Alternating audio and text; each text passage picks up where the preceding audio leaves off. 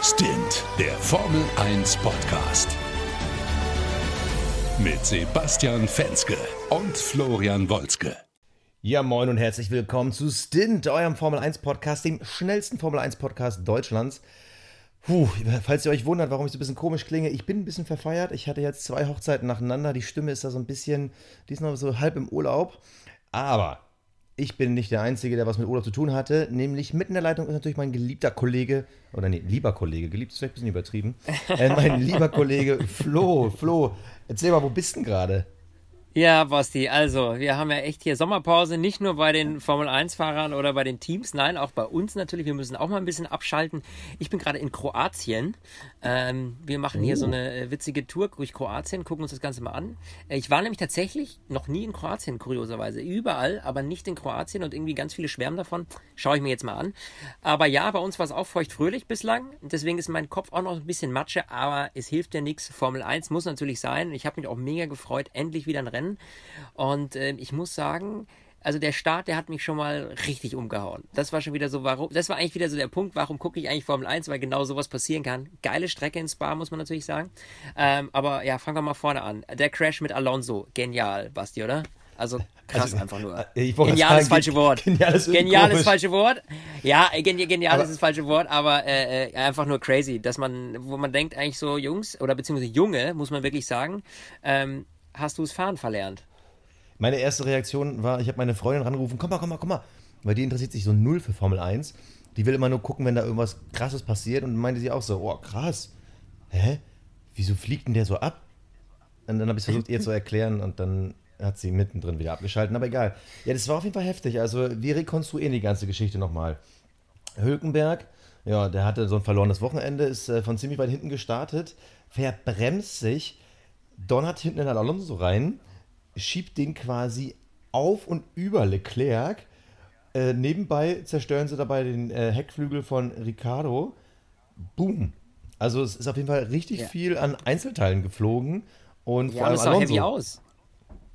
Ja, und es sah richtig heavy aus. Also man denkt im ersten Moment so, okay, weil gerade in dem Moment, als das passiert ist, war die Kamera, war das noch die Frontkamera, ähm, quasi aus der ersten Kurve. Ähm, und du siehst eigentlich im Hintergrund nur eine riesen Staub- und Teilewolke.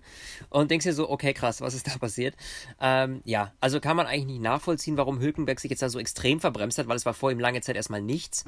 Ähm, das heißt, er hat eigentlich freies Blickfeld gehabt. Es war nichts, was irgendwie hätte spontan jetzt vor ihm auftauchen können. Und das ist man eigentlich von ihm gar nicht so gewohnt. Ja, vor allem, ähm, muss man ja, mal ganz ehrlich sein. Es ist ja wieder so eine klassische Situation, man gewinnt das Rennen nicht in der ersten Kurve. Und vor allem, wenn du von weiter hinten ins Bar startest und dann kommt da La Source, die erste Kurve, und du weißt ganz genau, okay, von hinten, da vorne ist alles dicht. Also unverständlich. Da muss man doch eigentlich sagen, er hat ja schon ein besseres Auto als das Mittelfeld vor ihm. Dann muss man einfach sagen, nee, Junge, das war wirklich dämlich. Wirklich komplett dämlich, da irgendwie sich so krass zu verbremsen. Also ich wüsste auch nicht, ob da jetzt etwas technisch gewesen sein sollte. Es war einfach nur ja, blöd. Gebe ich, dir, geb ich dir vollkommen recht. Aber, aber es war der erste äh, super Einsatz in der Formel 1 von Halo. Äh, das wiederum hat gehalten. Und äh, da fand ich auch interessant. Ähm, Fernando Alonso hat ja während des Rennens schon ein Interview gegeben. Ich habe es äh, bei den Briten gesehen, das weiß ich gar nicht, ob es RTL auch gezeigt hatte, wo Alonso auch gesagt hat, das war ein super Test für Halo. Also natürlich blöd, dass es zum Einsatz kommen musste, aber es hat gezeigt, warum das so wichtig ist. Und das fand ja. ich das einzig Positive an diesem Crash. Mir tat aber vor allem Leclerc leid. Young Charles, ja, der konnte gar nichts dafür. Ich meine, der, ja. Ja, also der kriegt dann einfach nur mit, so, oh, da liegt ein Auto auf mir, ah, krass, okay, äh, Jungs, was da passiert? Ähm, ja, vor allem dich jetzt mal ganz ehrlich so aus einer normalen Perspektive, wie extrem du dich erschrecken musst, wenn plötzlich äh, so ein Alonso hinter dir, äh, über dir drüber fliegt. Also, das ist ja auch eine, jetzt keine Alltagssituation, auch nicht für Formel-1-Fahrer, muss man sagen, ja. Ich meine, solche Crashs haben wir schon gesehen, klar, aber gerade für so einen jungen Fahrer ähm, ist es ja tatsächlich so, wenn da irgendwie von hinten plötzlich einer über dich drüber brettert, ich glaube schon, dass es dich da erstmal reißt, ja. Also, das ist schon eine knackige Nummer gewesen. Aber gut, wie du schon gesagt hast, am Ende ist auch alles gut gegangen. Aber, toi, toi, toi, Gott sei Dank. Das, das Traurige für Leclerc ist ja, beziehungsweise das Schöne für Markus Eriksson, der ist ja wiederum auf Platz 10 äh, in die Punkte gefahren, wenn auch nur ein Punkt. Aber das zeigt ja für Leclerc, der ja eindeutig der bessere Fahrer ist, da wäre so schön ja. viel drin gewesen für ihn. Ähm, das tut dann einfach so, tut mir leid. Ich fand es irgendwie interessant. Ich weiß gar nicht, ob du es mitbekommen hast. Es wurde kaum angesprochen, beziehungsweise im Fernsehen eigentlich gar nicht. So zwei Runden vor Schluss, als denn der Driver of the Day bekannt gegeben wurde, da ist ja nur diese grafische Einblendung, da stand auf einmal Charles Leclerc. Da dachte ich so, okay, die Formel 1-Fans auf dieser Welt, die sind geil. Driver of the Day, Charles Leclerc. Fand ich super. Im Nachhinein auf Formel1.com ist jetzt irgendwie doch Vettel gewertet worden, aber ich hätte es cool gefunden, wenn es Leclerc geworden wäre, weil er konnte ja einfach von allen am wenigsten, auch am wenigsten mitbekommen. Äh, aber ja gut, schade. Aber wie gesagt, das ist ja nicht das einzige Opfer der ersten Runde. Also Alonso war raus, Leclerc war raus, Hülkenberg war natürlich dann auch raus. Aber Daniel Ricciardo hat ja auch noch ordentlich einen auf den Heckflügel bekommen. Alonso ist ja quasi auf Leclerc und auf dem Heckflügel von Ricciardo gelandet. Und ja. der hat es dann in die Box zurückgeschafft. Und da muss ich mal sagen, während des Safety Cars, mega Leistung vom Red Bull-Team, da mal eben einen neuen Heckflügel dran zu bauen. Also, ja, und das war ja komplett im Eimer. Da ja? hing ja nur noch eine Strebe an, also, also ein, eine Aufhängung hing quasi noch äh, und der Rest war irgendwie weggesäbelt. Also dass sie das noch hingekriegt haben, echt top, muss man wirklich sagen. Ich mein, das Krasse hat, Leistung. Hat für ihn jetzt im Rennen nichts gebracht. Das waren irgendwie zwei Runden Rückstand und natürlich Red Bull weiß natürlich, zwei, zwei Runden Rückstand, das holst du nicht auf. Und du kannst auch nicht zweimal durchs Mittelfeld flügeln. Aber es ist ja immer die Hoffnung in Spa, vielleicht kommt ja doch nochmal ein Safety Car, dann darf man sich wieder zurückrunden und sowas. Man hat alles versucht am Ende war es dann der Klassiker, retire the car, das Auto raus, damit man wieder kostenlos ein Getriebe wechseln kann. Schade für Ricardo, der in seiner Red Bull Abschiedssaison ist. Und natürlich auch nochmal schade für Alonso, der bekannt gegeben hat, es ist seine letzte Formel 1-Saison. Also alle Fans, die es noch nicht bekommen haben, Alonso ist auf Abschiedstournee. Und da für die beiden Vor mega, mega schade vorerst. Wir müssen natürlich auch sagen, er hat ja schon gesagt, er hat sich quasi eine Hintertür offen gelassen und gesagt, er guckt sich das Ganze mal an, wie das so läuft und äh, vielleicht, äh, ja, macht das irgendwann nochmal. Also das heißt, äh, er hat jetzt nicht gesagt, ich werde nie, nie wieder, so die klassische Rosberg-Tour, zu sagen, nein, never ever, für mich ist das Thema durch, ich werde das nie wieder machen. Nee, er guckt jetzt erstmal woanders und äh, schaut sich die Formel 1 mal an, wie es so läuft und vielleicht äh, kommt er irgendwann nochmal zurück. Ja, aber... Wer weiß, was da dran ist, ja, aber... aber wer, das ist doch Quatsch, wer, wer holt sich denn dann irgendwann einen 38, 39, 40-jährigen Alonso ja, ja, wieder rein? Ja, ich meine, das ist halt äh, ganz ehrlich als PR-Nummer, why not? Ja, also, also ich weiß nicht. Also klar, also ich halte ihn immer noch für einen der Übertalente überhaupt in der Formel 1 und auch in dem Alter noch auf so einem Leistungsniveau zu fahren. Man sieht das ja im Vergleich zu den anderen, das ist schon der Wahnsinn, aber nee, das war's. Also als wird der irgendwie 2021 nochmal zurückkommen. Also dann vielleicht als Paydriver, wenn er selber die Kohle mitbringt, aber nee, also glaubst du ernsthaft, der kommt nochmal wieder? Keine Ahnung, ganz ehrlich, ich finde mittlerweile ist alles möglich. Also, äh, ich war, ich, ich, da würde ich jetzt echt nicht die Hand für ins Feuer legen, dass das nicht passiert.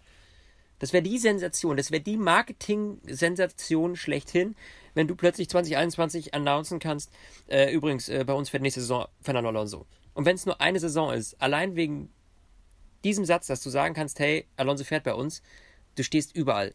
Die, alle Medien berichten darüber. Das ist diese, das wäre die Sensation schlechthin, ganz ehrlich. Ich weiß es nicht. Aber das wird, äh, ich sag dir, also das wird natürlich weder Ferrari noch Mercedes oder also keiner von den jetzigen. Auch nicht Renault oder weiß, Red wie die Zukunft oder? aussieht. Achso, nein. Flo, bevor mhm. wir weiterreden, äh, muss ich dich noch eine Sache fragen. Also, wir werden ja den Namen noch öfter in den Mund nehmen. Seit dieser Woche gibt es ja ein neues Formel 1-Team, also ein altes Team, was einen neuen Namen hat. Aus Force India wurde Racing oh, Point ja. Force India F1. Wir werden gleich noch über dieses äh, Team sprechen, aber können wir uns mal auf einigen, wie nennen wir die denn? Nennen wir die noch Force India oder nennen wir die Racing Point? Ich finde das irgendwie so schwierig. Also ich sag dir eins, ich glaube, wir kennen sie alle unter Force India und sie haben ja den Namen Force India immer noch, nur eben Racing Point davor. Äh, warum man diesen komplexen Namen gewählt hat, äh, habe ich ehrlich gesagt bislang noch nicht verstanden. Vielleicht äh, Na, werden wir es irgendwann mal erfahren. Ich, ich, vermute, man versucht einfach die Fans Step by Step darauf vorzubereiten, dass nächstes Jahr Force India wegfällt. Warum sollte das Papa Stroll machen? Naja, dann sollten wir es doch vielleicht auch ehrenhalber zu Force India, die heute einen unglaublich guten Job gemacht haben, muss man wirklich sagen, trotz des ganzen Trubels, der da die letzten Wochen war. Ich meine, man darf nicht vergessen, die haben ja auch alle irgendwie so ein bisschen um ihren Job gebankt ähm, in diesem Insolvenzverfahren. Und ähm, deswegen bleiben wir bei Force India, würde ich sagen. Okay. Vor allem, ganz ehrlich, mir wird es automatisch passieren, dass ich Force India sage und nicht Racing Point. Äh, ich glaube, da braucht man dann mal eine Saisonpause über den Winter, dass wir uns an den neuen Namen gewöhnen können. Okay, aber wir kommen zu den, äh, jetzt hätte ich bei der Racing Points gesagt, wir kommen zu den Force Indias später. Äh, wir müssen jetzt erstmal noch diese erste Runde zu Ende führen, weil klar, es gab diesen Startunfall in La Source, äh, ganz nebenbei, also dieser dämliche Nebenunfall von Bottas, ja, mega. Also der hat auch das gleiche gemacht, hat sich verbremst, er hat sich erstmal den Frontflügel demoliert. Äh, Kimi hat ja wiederum als äh, Kettenreaktion von dem Startunfall von Hülkenberg Alonso äh, wiederum Ricardo in das Hinterrad bekommen. Der hatte dann auch nochmal einen Platten, musste sich dann auch nochmal in die Box zurückschleppen. Es war klar, bei so einem Crash, es wird ein Safety Car kommen und dann darf man nicht mehr überholen. Ja. Aber es war zu dem Zeitpunkt noch nicht announced und deshalb hat Vettel ordentlich Gas gegeben. Ja, und das war eigentlich extrem. Also Vettels Überholmanöver kurz bevor das Safety Car kam, äh, das war schon extrem. Also das war, da siehst du, dass der Ferrari-Motor, also man muss eigentlich fast sagen, die, die, die sind eigentlich drüber, finde ich. Also die hatten natürlich einen extremen Windschatten, ja, aber dass jetzt irgendwie noch große Unterschied zwischen Mercedes und Ferrari sind, sehe ich jetzt nicht. Nee, also ganz, ehrlich, Also, wenn man jetzt das Wochenende Ferrari ist drüber. oder die letzten Wochen, ja, In meinen Augen. Ferrari ist Ferrari momentan ist das echt beste drüber. Auto. Ja, Ja, ich bin, Ja, bin komplett klar. bei dir. Also das ist äh, absolut so. Und das, das Überholmanöver war, war super. Also ganz klassisches aus dem Windschatten raus. Ähm, das kannst du natürlich in Spa machen, weil du diese wirklich langen Strecken, diese langen Vollgasstrecken hast, wo du dich langsam ransneaken kannst, ähm, um, um dann den Vordermann so zurechtzulegen, dass du dran vorbeikommst. Ähm, und das ist halt schön, auch an der Strecke. Und das hat ähm, ja Vettel super genutzt und, und, und ist da dran vorbeigezogen. Es war eigentlich ta- tatsächlich nach der vierten Kurve entschieden, das Ding.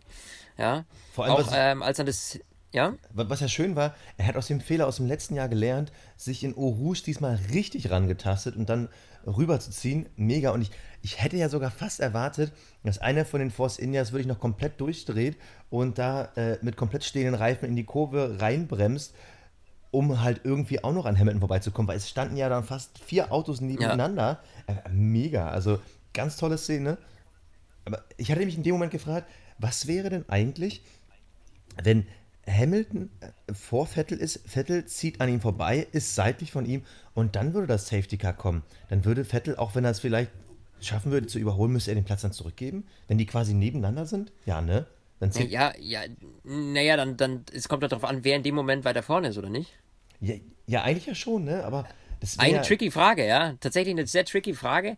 Ähm, in dem Moment, ich glaube, wo, wo Charlie Whiting den Knopf drückt, kommt es darauf an, wer weiter vorne ist, oder? Es geht ja nicht um abgeschlossene Überhol- Überholmanöver, sondern es geht doch darum, wer in dem Moment auf Position 1 ist. Ja, aber normalerweise, also, äh, stell dir mal vor, das wäre wirklich so passiert. Stell dir mal vor, das wäre wirklich so passiert, dass Vettel an ihm vorbeizieht und quasi auf der Bremse kommt das Safety Car Signal und auf der Bremse rutscht er quasi auf Platz 1. Das wäre crazy gewesen. Ich glaube, wir hätten uns dann wahrscheinlich 100 Wiederholungen angeguckt, wann irgendwie die Lampe im Cockpit aufgegangen wäre. Äh, Fra- Frame für Frame, ja, so, so Millisekunde für Millisekunde. Äh, ja, gut, ich meine, äh, am Ende des Tages, dass so ein Fall mal vorkommt, ist höchst selten, würde ich sagen. Ähm, und da war es ja noch eindeutig ähm, für meinen Geschmack. Und deswegen, äh, ja, war absolut ähm, gelungen und auch, auch, auch absolut verdient. Ne? Ja. Ähm, ja. Und das Witzige ist, man, äh, wir können das jetzt mal ein bisschen vorwegnehmen. Ähm, kaum hat Vettel mal wieder ein solides Rennen gewonnen und Hamilton hat es natürlich nicht mehr gepackt, ihn zu kriegen, äh, stänkert er wieder, der Lewis. Gell? Ja. Also, das war in den Interviews, das war schon so eine Nummer. Ja, also das, das war eigentlich ein klassischer Hamilton. Er ist, er ist immer die Zicke, wenn irgendein anderer besser ist. Also für alle, die es nicht mitbekommen haben, nach dem Rennen gibt es ja immer diese Interviews vom Podium. Und beim Interview, Vettel hat sich natürlich gefreut wie ein Honigkuchenpferd, bei diesem Interview sagt Lewis dann, yeah, they have some tricks on the car. Also das war wieder dieser typische, äh, warte mal, die sch Ja. schummeln die? Was, was, was meint er mit Tricks in the car? Aber Ja, anschließend, was soll das? Anschließend bei der Pressekonferenz wurde er dann auf diesen Satz nochmal angesprochen und da meinte er dann, naja, also ich meinte jetzt nicht, dass sie schummeln, ich meine einfach nur, dass sie äh, gut gearbeitet haben. nee. Das, Mhm. Ja, ja, nein. genau. Also Ja, ja, ja, dann sagst du nicht Tricks on the Car, ganz ehrlich. Ja, ja. Das, das ist, äh, ja. Also- das ist äh, einfach so kl- klassisch wieder äh, Lewis, der da irgendwie stänkert. Aber Mai, am Ende des Tages, ich, äh, es amused uns ja, ganz ehrlich. Wir, wir freuen uns über sowas ja. Und ähm, Mai, die haben es die ganzes Jahr schon probiert. Erst war es das Öl im Benzin, ja. Äh, irgendwie, dass da irgendwie was geschummelt wurde und sie da irgendwie rumtricksen, konnten sie denen nie nachweisen. Es war ja auch nichts, ja, letztlich, oder zumindest Nee, es war weiß- halt hat voll an der jetzt keiner Grenze. rausgefunden, ob da irgendwas ist. Es war Sie ja, halt diese ja voll in Ordnung. voll ausgenutzt und Mercedes, weil sie Angst Genau. hatten, haben das quasi komplett eingestellt. Ja, dann muss man einfach sagen, Mercedes Ja. selber schuld. Ja, selber schuld, genau. So. Und, und jetzt schon wieder darum zu sneaken, so Leute, jetzt konzentriert euch doch mal auf euch selber und hört auf, den anderen den schwarzen Peter in die Schuhe zu schieben. Alle holen auf, nur ihr schafft es halt nicht mehr, also Mercedes muss man ganz klar sagen, ihr schafft es halt nicht mehr, eure Performance ähm, wirklich deutlich zu verbessern. Ähm, wenn du dir überlegst, wie, wie überlegen die noch waren, ja, äh, auch noch im letzten Jahr, auch wenn da am Anfang Ferrari nah dran war, aber ähm, wie überlegen der Mercedes war über die Jahre und jetzt ist da eigentlich so eine gewisse, so eine gewisse Stagnation eingetreten, ähm, dass die anderen Teams auch ho- aufholen, aber äh, Mercedes halt eben nicht weiterkommt. Und da muss man sagen, da ist halt einfach Ferrari wirklich in echter Kuh gelungen. Jetzt auch über die Sommerpause muss man wirklich sagen, äh, weil das war schon eine absolut grandiose Leistung. Da sieht man halt wirklich, okay, die kämpfen halt echt auf Augenhöhe. Ähm, weil man hat ja gesehen, ich meine, gut, Hamilton hat sich die Pole geholt, ähm, aber jetzt beim Rennen, da war Vettel einfach der deutlich bessere. Ja, und Hamilton ist- hat sich die Pole ja auch bei diesem Regen-Wechselwetter geholt. Ja, es war Regen. es- Richtig, es ganz klar, War ja ja, nicht ja. mal richtig komplett sauber. Nee, also, aber ich bin nee, komplett nee, bei dir. Am Anfang der Saison hatte man noch das Gefühl, vor allem Australien und China, alles klar, der Mercedes ist besser, Ferrari ist rangekommen. Aber wirklich mit jedem Entwicklungsschritt, und dieses Wochenende kam ja bei beiden wieder Motoren-Upgrades, bei jedem Entwicklungsschritt hat Ferrari halt zwei Schritte gemacht und Mercedes nur noch einen. Und Ja, jetzt, jetzt ist genau. halt so, dass das Ferrari halt davor ist. Und ganz ehrlich, mein Ausblick für Monza nächste Woche, wenn das Wetter stabil bleibt, die Ferraris werden Ja, also- die Mercedes in Grund und Boden fahren. Also ich kann mir sogar vorstellen, dass es da im Mittelfeld richtig spannend wird, vor allem was die Haas angeht, dass vielleicht sogar die Haas äh, die Red Bulls angreifen werden, wenn die dann ihren Ferrari-Motor richtig nutzen können, weil Monza ist halt die schnellste, krasseste Strecke überhaupt für den Motor in der Saison. Und da bin ich Absolut. sehr, sehr gespannt, wie das da vor allem für die Renault-Teams wird und wie sich Haas da zeigen kann. Und also, und ich, also ich würde jetzt schon Geld drauf tippen, nächstes Wochenende sehen wir einen Ferrari-Doppelsieg. Also ich würde Ja. sogar Geld drauf tippen. Ich meine, äh, äh, don't never hassle with Hamilton. Also der ist natürlich immer für eine Überraschung gut, aber wenn da alles klappt und Kimi mal wirklich den Formel 1 Gott auf seiner Seite hat, kann ich mir vorstellen, dass der auf Platz 2 hinter Vettel ins Ziel kommt. Auf jeden Fall. Ja, bei Kimi braucht man schon manchmal einen Formel 1 Gott, äh, würde ich sagen. Also das ist ja gut, wollen wir nicht drüber reden, das haben wir lange und breit in unserer ähm, Halbzeitshow getan. Wer es übrigens noch nicht gehört hat, gerne nochmal reinhören. Da haben wir nochmal die gesamte erste Saisonhälfte aufklamüsert und äh, sind wir ja durchgegangen.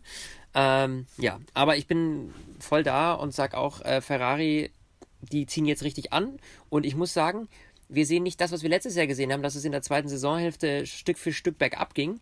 Nein, es geht sogar bergauf. Also Ferrari pusht immer weiter und hat nicht so diesen typischen, ja, diesen, diesen Break, sage ich mal so, den sie letztes Jahr hatten, ähm, der dann plötzlich eingetroffen ist. Nein, sie, sie, sie ziehen halt weiter ran und das ist schon eine super Sache. Aber man muss auch sagen, ähm, um mal auf Bottas zu kommen, auch wenn wir jetzt schon Kimi hatten, dann muss man auch vielleicht mal kurz über Bottas reden. Ähm, das war eigentlich mit so mein Favorite-Überholmanöver.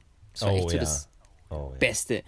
Äh, äh, äh, Bottas ähm, zieht ähm, an einem Toro Rosso, war es richtig? Ich glaube, das ist ein Toro Rosso. Jetzt müsste ich gerne mal nachgucken. Ja. Äh, dran vorbei, in der Eau Rouge, aber wirklich parallel in der Kurve. Ja, also die komplette Eau Rouge äh, nebeneinander. Und äh, das war schon, das war auch on-board richtig creepy, weil du siehst halt wirklich mit welchem Speed, mit welcher Geschwindigkeit die da durch die Kurve brettern und das parallel nebeneinander. Du, wenn da einer mal einen leichten Schlenker macht, da scheppert's richtig. Ja. Und äh, das war echt super professionell, top und da siehst du halt wirklich, okay, die fahren voll am Limit. Ähm, Du siehst aber natürlich auch, was diese Autos können, dass du die Dinge halt trotz, obwohl du voll durchlatscht, diese Kurve ohne Probleme äh, voll gehen kannst, ja. Äh, und ist natürlich auch extrem anstrengend, muss man sagen, äh, für, den, für den Fahrer. Also diese Kurvenkombination da in Eau Rouge für den Körper ist, glaube ich, eine ziemlich krasse Belastung.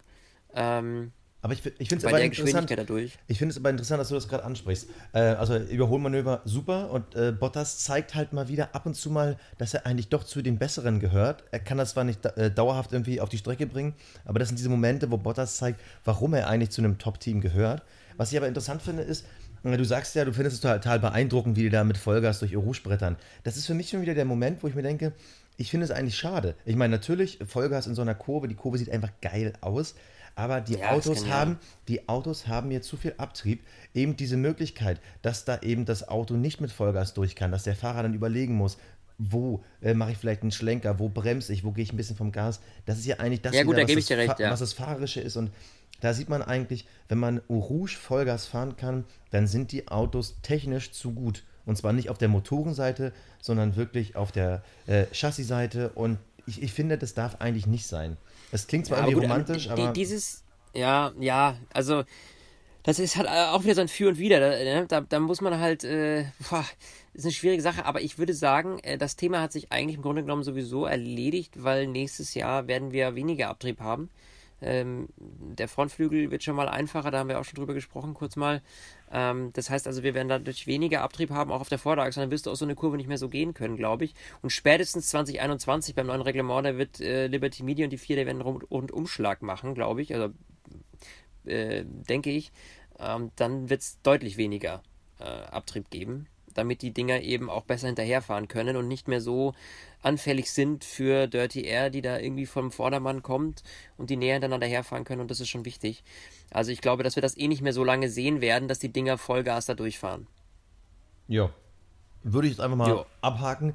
Ähm, kommen wir noch zu einem Fahrer, den ich wirklich äh, nochmal explizit ansprechen möchte, weil er hat mir ein gutes Gefühl gegeben, Formel 1 zu gucken. Und zwar Max Verstappen.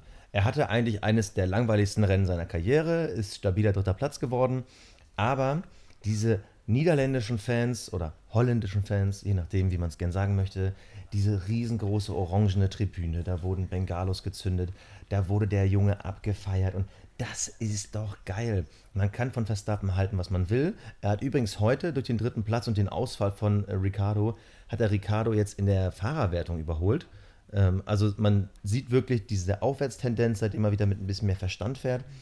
Das kommt langsam auch in den Resultaten an. Ist aktuell nur noch 24 äh, bzw. 26 Punkte hinter Valtteri Bottas und Kimi Räikkönen. Also auch der dritte, dritte Platz in der Gesamtwertung ist wieder deutlich greifbar. Aber einfach diese Stimmung auf der Tribüne, diese, dieser Fanmob der Niederländer, ich fand das geil. Dafür muss ich sagen, würde ich danke Spa, danke Max Verstappen, das finde ich geil. Und das bräuchten wir wieder ein bisschen mehr, so diese Identifikation, weil natürlich ist er ein Talent, natürlich fährt er in einem der besseren Teams, aber er fährt ja faktisch nicht um die Siege aktuell mit.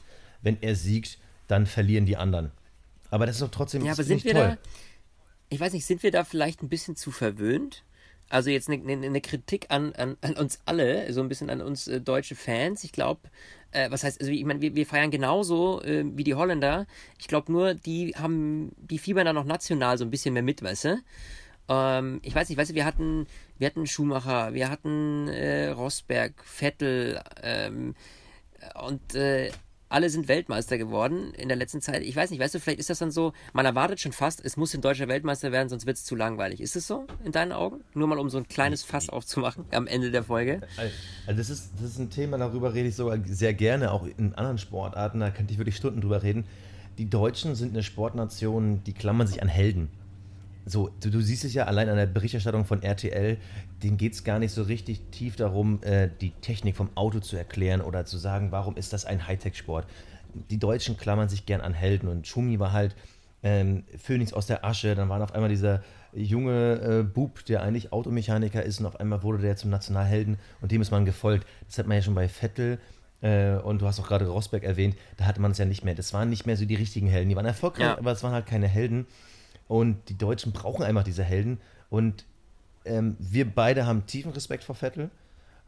Aber er ist halt nicht so dieser klassische Held, an den die Leute sich ranhängen. Und bei Verstappen ist das was anderes. Der ist halt eben so dieser junge Sturkopf und besessen von dem, was er macht und so. Und das finden die Leute geil. Und du siehst es ja zum Beispiel in England, wie die Leute Hamilton feiern.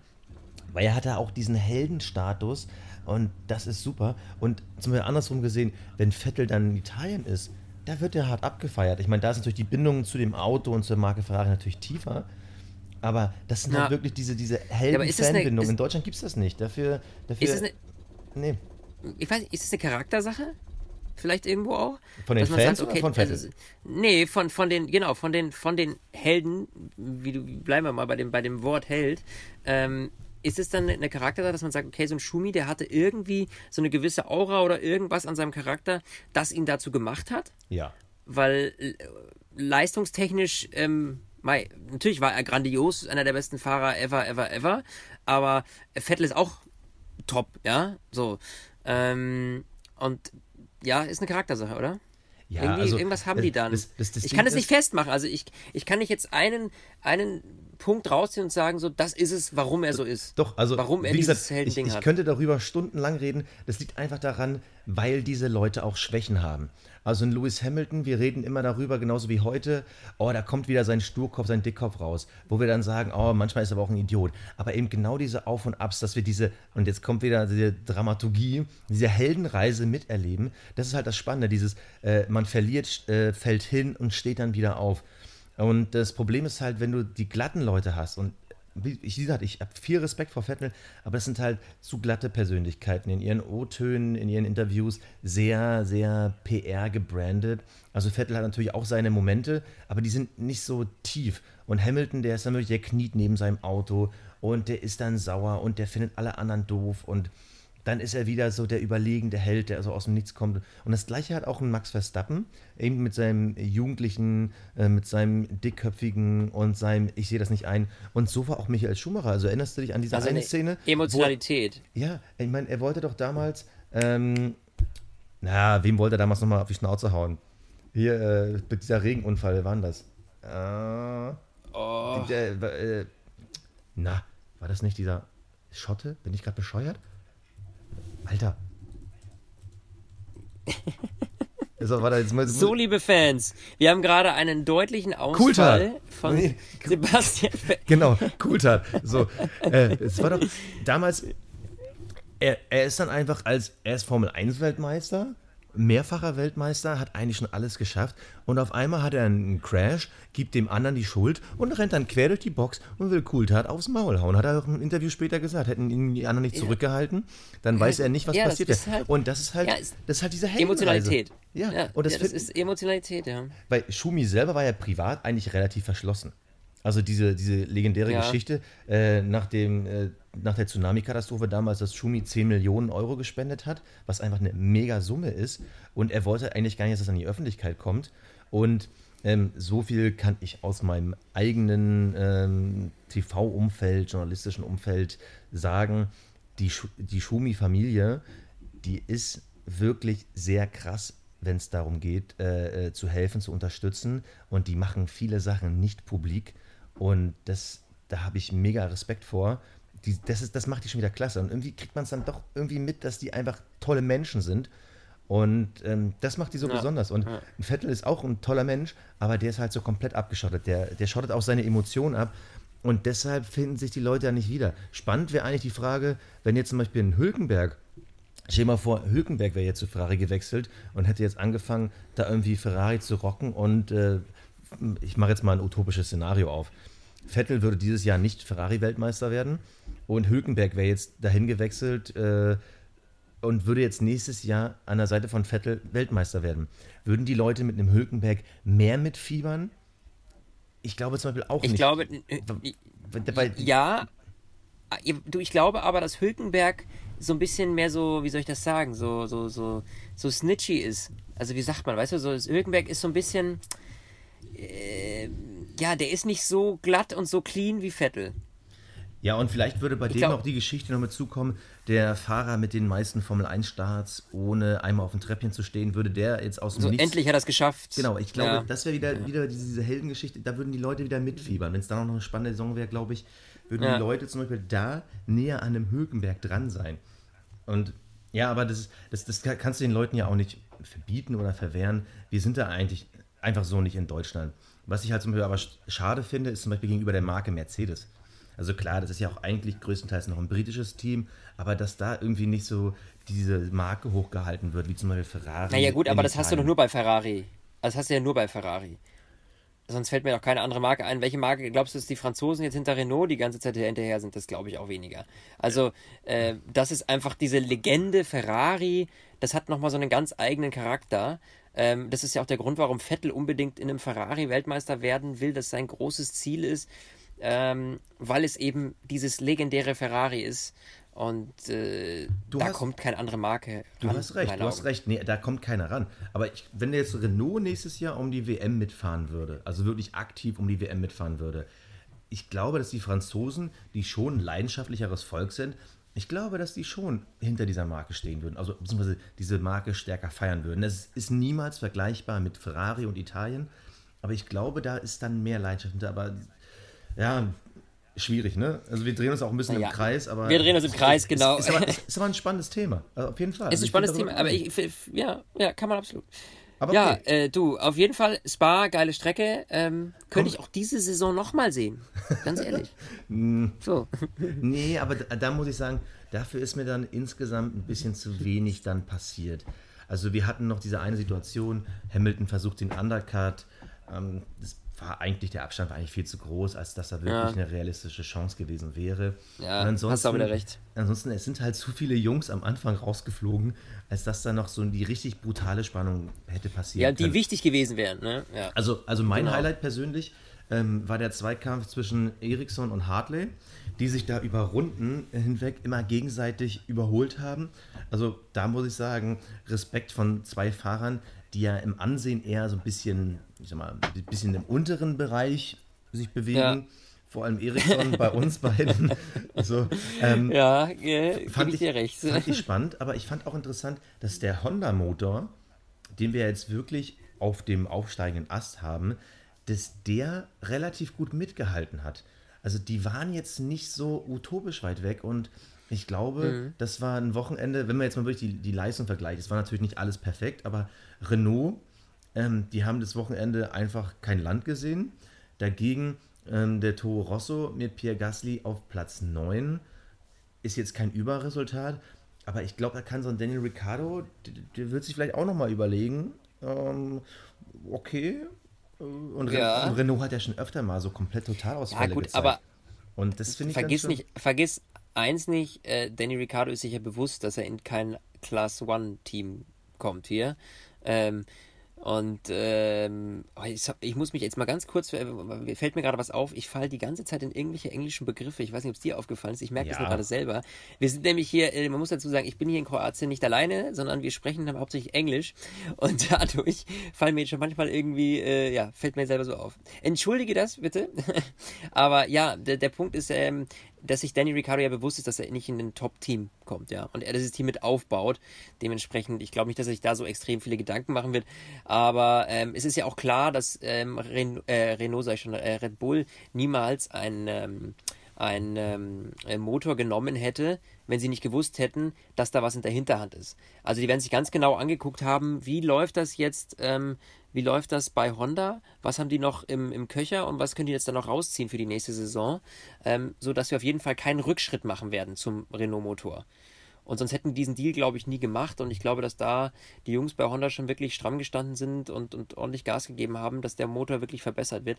Und ich könnte mir schon vorstellen, dass die nächstes Jahr auf einem Level sind, ganz ehrlich. Ja, da bin ich gespannt. Übrigens, äh, Fun Fact: Renault hat angeboten für ihre ganzen Kundenteams, ähm, Ihr könnt nächste Woche für Monza die neue Entwicklungsstufe des Renault-Motors bekommen, also den Spec C, also die dritte Ausführung. Und ja. äh, haben das quasi dann McLaren und Red Bull angeboten. Bisher ist da jetzt noch nichts rausgekommen, ob sie es wirklich machen. Aber Renault hat ganz klar gesagt, ihr könnt die nächste Woche haben, aber auf eigene Gefahr. Weil der, die sind von der Entwicklung noch nicht ganz sicher, ob der auch hält. Weil wir haben ja letztes Jahr auch gesehen, äh, mit ihren Entwicklungsstufen ähm, das kann natürlich dann schnell mal ein bisschen dünn werden. Ähm, bin ich gespannt. Ja gut, dann ist Entertainment für uns, würde ich sagen. Entertainment für uns. Aber ich bin echt gespannt, weil wir haben ja, beides sind ja Teams, die ja eigentlich Stand jetzt nichts mehr zu verlieren haben. Also klar, McLaren hofft natürlich, dass sie irgendwo in der WM noch mit angreifen können, dass sie vielleicht nochmal Haas oder doch noch vielleicht sogar Renault ganz am Horizont nochmal irgendwie angreifen könnten. Ich weiß nicht, ob die ja. sich jetzt trauen würden, jetzt da irgendwie so ein äh, jetzt siehst du, jetzt fällt mir auch kein deutsches Wort ein, äh, non-improved, also so einen nicht getesteten Motor ähm, auszuprobieren. Aber Red Bull zum Beispiel, die haben ja in Monza wirklich gar nichts zu verlieren. Also da könnte ich mir sogar glatt vorstellen, dass sie es sogar probieren würden. Ja. Also, äh, also, nur so als Fun-Fact nebenbei. Mal gucken, was nächste Woche ist. Ähm, ja. Aber jetzt würde ich doch trotzdem mal auf das Team der Stunde zu sprechen kommen. Das Team der Stunde. Ja, wir haben es schon angesprochen. Racing Point Force India F1. Für alle Leute, die nicht bekommen, mitbekommen haben, was ist da überhaupt passiert in der Sommerpause, warum heißen die jetzt anders, hört euch nochmal unsere Update-Folge rein. Ähm, die haben wir vor zwei Wochen aufgenommen. Papa Stroll, der Papa von Lance Stroll, hat sich Force India gekauft, die direkt ein bisschen umbenannt. Aber die haben direkt mal gerockt und sie waren sogar so ein, zwei Meter davor oder beziehungsweise respektive dahinter sogar mal für ein, zwei Sekunden das Rennen zu übernehmen, also quasi erster Platz zu werden. Also Respekt davor. Außen nichts, ja. auf einmal in der Startaufstellung, das war ich selber ein bisschen schockiert, dritter und vierter Platz. Nicht schlecht. Ja. Aber und da siehst du mal, was für eine, weißt du, die sind jetzt gesichert, die sind jetzt safe. Da war lange Zeit eine extreme Unsicherheit in dem Team, ähm, weil man wusste, okay, Vijay Mali hat extreme Probleme, ähm, wie geht es finanziell mit uns weiter? Konten eingefroren, Insolvenzanmeldung. Das sind natürlich alles Sachen, die du natürlich auch im Team spürst und auch in diesem Team Spirit, glaube ich, spürst, weil du hast natürlich Angst um deinen Job. Ähm, und wenn du natürlich dann äh, wirklich einen Investor hast, wo du weißt, okay, ähm, da kommt jetzt ein neuer, der buttert da wieder Kohle rein, unsere Jobs sind safe, wir können richtig angreifen.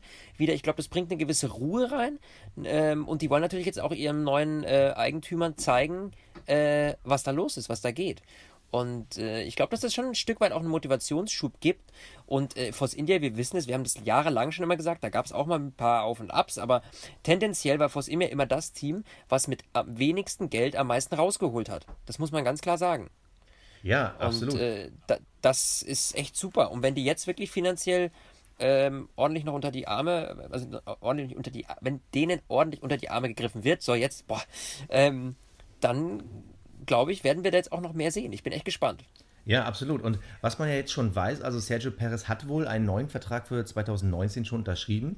Das heißt, der Stuhl von Esteban Ocon, den ich ja persönlich immer als einen Ticken besser eingeschätzt habe oder talentierter, ähm, der wackelt extrem. Vielleicht wird er auch schon nächste Woche ersetzt, keine Ahnung.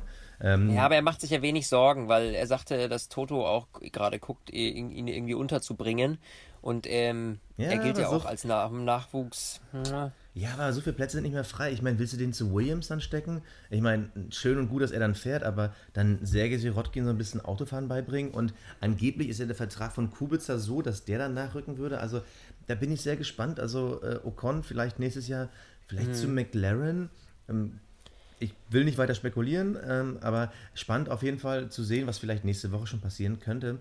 Und vor allem am Ende sind sie auf Platz 5, Sergio Perez Platz 6, Esteban Ocon ins Ziel gekommen, sechs Sekunden vor den Haas. Und die sind ja natürlich weiter vorne gestartet, Start, Crash etc. pp, Safety Car. Aber ich bin wirklich nächste Woche gespannt, wie diese neu erstarkten Force Indias gegen die Haas kämpfen werden in Italien. Ich glaube, das wird wirklich so der zweitwichtigste Kampf natürlich neben dem, was die Ferraris und Mercedes vorne machen. Aber ich glaube, das könnte nächste ja. Woche richtig geil werden. Ja, also ich freue mich mega drauf. Monza ist eine grandiose Strecke. Ähm, und äh, das wird auf jeden Fall super spannend, super cool. Gucken wir mal, ob der Ferrari das äh, weiter halten kann. Übrigens, äh, was er jetzt gezeigt hat. Ja, noch Fun ein Fun Fact. Ja, yeah, jetzt kommt, ich habe noch ein paar Fun Facts gesagt. Du haust ja einen raus, Mann, ja, Junge. Ja, ja. ja, wirklich. Sebastian Vettel, 52. Sieg. Und ist damit offiziell der drittbeste Fahrer aller Zeiten. Der war ja vorher gleich mit Alan Prost und ist jetzt offiziell der drittbeste Fahrer, was übrigens wieder in unsere Diskussion reingepasst hätte von eben mit äh, Deutschland und Phantom.